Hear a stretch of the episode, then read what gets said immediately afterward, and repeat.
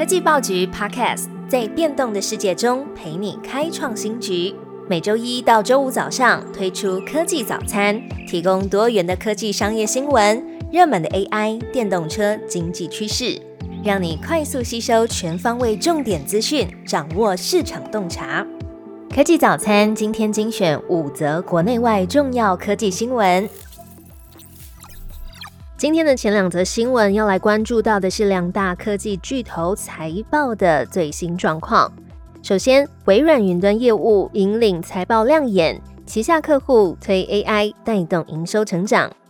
微软最新的季度财报，特别是云端业务表现非常强劲。推动了微软整体营收年增达到百分之十三，到五百六十五点二亿美元，超越了分析师先前预估的五百四十五亿美元。尤其在智慧云端的部门，营收年增百分之十九，达到了两百四十二点六亿美元，也同样了超乎市场预期。其中，Azure 云端的平台营收增长也达到了百分之二十九。微软投资人关系部副总裁 Brad Everson 表示。这一次的营收成长主要来自于重新投入使用云端服务的客户，这些客户们正在准备要推出 AI 产品，那么也让市场对于微软未来成长的前景保持着乐观的态度。尤其微软跟 OpenAI 的紧密合作，预计将会为公司带来更多成长空间。再来，我们关注到的是 Google，不过它的状况却跟微软不太一样。Google 营收跟广告的收入都成长超过百分之十，但是云端表现却拖垮股价。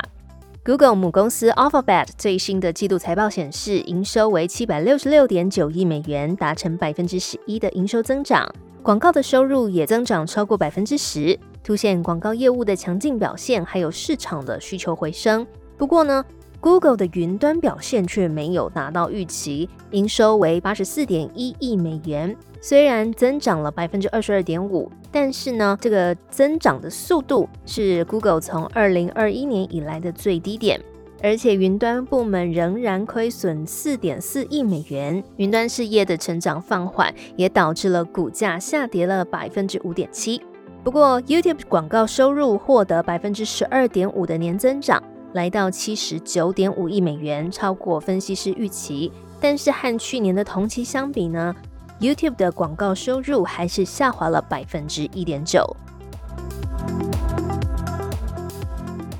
接着，我们关注回台湾，工研院估计二零二四年的制造业产值会达到二十三点三八兆，有望由负转正成长。台湾制造业要准备迎接复苏曙光了吗？工研院最新预测，二零二四年的制造业产值有望达到新台币二十三点三八兆元。实现百分之五点四九的正成长。在过去的一年里，制造业受到通膨还有升息的打击呢，产值预计年减百分之十点六八。但是随着全球的经济逐步回暖，制造业的库存也逐渐回归正常。工研院强调，未来还是有许多的挑战，包含供应链的重组、新兴市场的发展，还有半导体的技术，都是需要密切关注的因素。尤其是在地缘政治紧张、区域军事冲突频发的现在，还有中国房地产市场的不稳定，都可能对全球经济复苏构成风险。另外，新的制造中心正在亚洲还有拉丁美洲国家崛起，不仅考验着台湾制造商的成本规划能力，也考验台商应对变化的灵活性。接着有一个令人期待的消息。苹果无预警公告，发表会又要来喽！苹果公司宣布，在十月三十一号要举办一场主题为 “Scary Fast” 快的可怕的特别发表会。这一次啊，台湾人不用再熬夜来跟发表会了，因为这个举办时间是在台湾的早上八点开始，透过线上预录的形式播出。最引人注目的呢，是这次的邀请函用动画形式展现了苹果标志和 Mac 的 Finder 图示，让大家猜测这次的发表会呢，很可能跟 Mac 的新产品有关。那曾经多次准确预测苹果新品的彭博社专栏作家 Mark Gurman 就预测，苹果可能会在这一次的活动里面推出新款的 iMac，尤其 iMac 已经超过九百天都没有更新，它是目前唯一仍然配备 M1 晶片的 Mac 产品。如果这项预测成真呢，全新的 Mac 可能会搭载更先进的 M3 晶片。接着是台湾的活动消息，台北国际电子展盛大登场，聚焦绿色能源、智慧制造。台北国际电子展还有台湾国际人工智慧暨物联网展，在南港展览馆热闹开展。